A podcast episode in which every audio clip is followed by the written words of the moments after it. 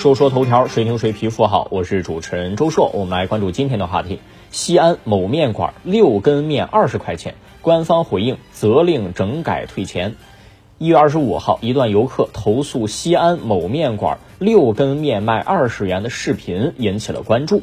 二十六号，事发辖区市场监管所的工作人员说，面条确实分量不足，已督促面馆整改。油泼面增加百分之五十的分量，价格明码标价，同时提升服务人员的服务质量。工作人员说，已找到当事游客，要求面馆为其退款。首先要说，这个油泼面六根儿啊，不是平时拉面那种六根细溜溜的面条，是面皮那种样子。问题不出在六根的问题。了解陕西饮食的朋友知道，要看你是怎么扯出来的面，有的就算是一根儿也能吃饱。但是这个事件当中曝光出来的照片，连碗底都盖不满，填肚子根本不够用。随着防疫措施的优化，旅游业终于有了复苏的迹象，餐饮住宿也伴随要逐步恢复了。这种情况下就要从长计议，你想要靠着一个假期的短期买卖回血，明显属于拎不清，抓不住主要矛盾，短视的很。这种无良商家就应该曝光他的具体地址和名称，让他关张大吉，不要再让其他人去上当了。大部分的景点都有类似通病，众所周知，涉嫌欺诈消费者，但是都默许这样，不曝光不理，不投诉不理。旅游景区成本高可以理解，但是不理解的是这种行为分明是无底线宰游客，非要通过曝光和投诉的渠道，结果就是消费一次以后再也不会去。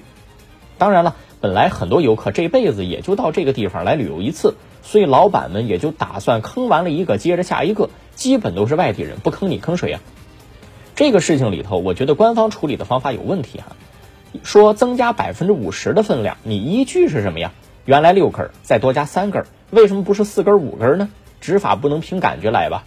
真正应该整改的是当地的市场监督管理局，他们长期放任或者纵容，就是在变相鼓励和支持商家去欺诈消费者，属于消极的、不作为的滥用职权的行为。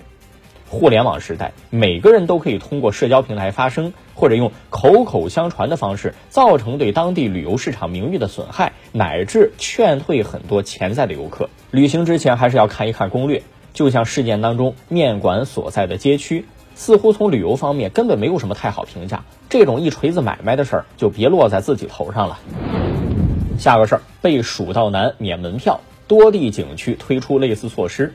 最近，四川广元的剑门关景区推出特色活动，全文背诵《蜀道难》，可以免费游剑门关。根据报道，已经有八百多人成功背诵，获得赠票。背《蜀道难》免门票，看起来是亏本买卖，实则很好的把旅游与文化进行了创新性的结合，让景区和中华经典都散发了魅力，让景区赚足了人气，让游客赚到了体验感。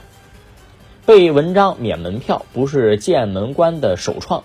根据之前的报道，曲阜三孔景区背《论语》可以门票免费，滕王阁也可以背诵《滕王阁序》全文免门票。